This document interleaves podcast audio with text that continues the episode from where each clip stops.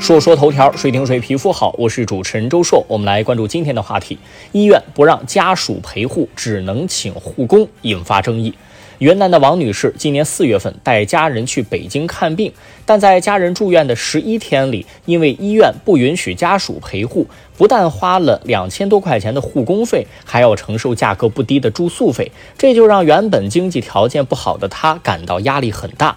后来经过王女士坚决投诉，医院终于同意由家属陪护。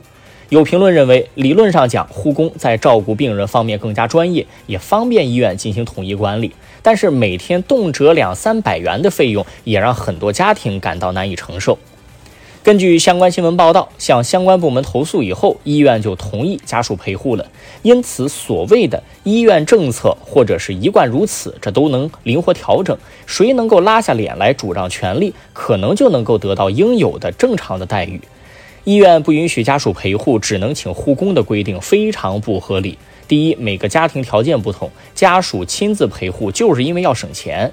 医院规定只能用护工，名义上是护工更加专业，但实际上只是更听话而已，医院省事儿了。第二，很多意识不清醒或者没有办法自理的患者，可能他没有跟外界交流沟通的能力。这个时候，家属如果不在身边的话，其实不利于病人病情稳定或恢复。同时，家属也没有办法及时了解病人的病情，也增加了沟通成本，甚至增加对医院医生的不信任。第三，护工的专业性与否啊，也是不少病患还有家属担忧的问题。毕竟，所谓医院的陪床护工，并没有一个标准的职业化规范体系。也就是说，病患还有家属没有办法通过直观的客观评判来了解一个护工是不是更加专业，这一方面有待护理体系的健全和完善。第四，家属陪护有没有弊端呢？有，比如家属真正懂医学的很少，有时候会瞎出主意、提意见，导致延误治疗。但是归根到底，还是专业护理人员不足。现在的护理人员除了医院的护士之外，只能外请护工。那这些护工的专业性真的比家属要更强吗？那也未必呀。